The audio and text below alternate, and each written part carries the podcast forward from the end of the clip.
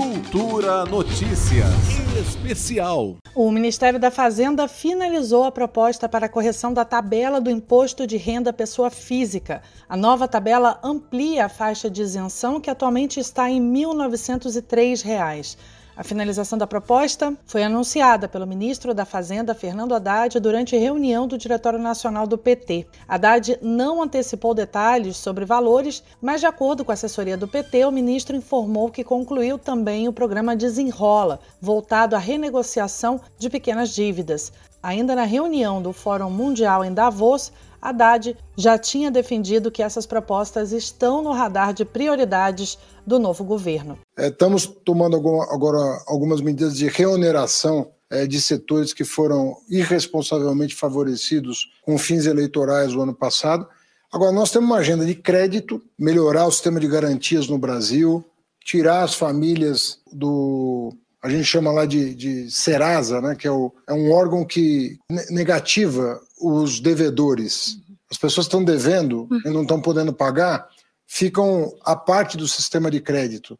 Nós vamos criar agora um modelo vai retirar essas pessoas da negativação e poderem voltar ao mercado de consumo. Temos uma política de valorização do salário mínimo, o salário mínimo aumentar um pouquinho acima da inflação. Então tem uma agenda, eh, de, a, a, reforma tributária que nós queremos votar no primeiro semestre, e essa reforma tributária que vai ser votada é sobre imposto sobre o consumo. Mas no segundo semestre, nós queremos voltar a uma reforma tributária sobre a renda. A presidenta do PT, Gleisi Hoffmann, lembrou durante a reunião do Diretório Nacional do partido que o governo vai precisar de ajuda, já que as medidas fazem parte das promessas feitas à população durante a campanha eleitoral.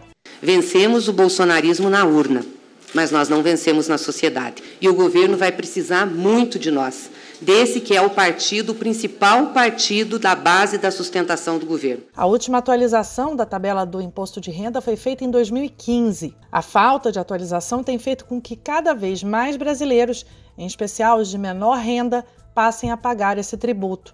Com o valor do salário mínimo em R$ 1.302 pela primeira vez na história do país, pessoas que ganham um salário mínimo e meio vão ser taxadas. Lembrando que o valor atual do mínimo foi definido na proposta orçamentária do governo anterior. A proposta de correção da tabela do imposto de renda aguarda agora a decisão final a ser dada pelo presidente Lula.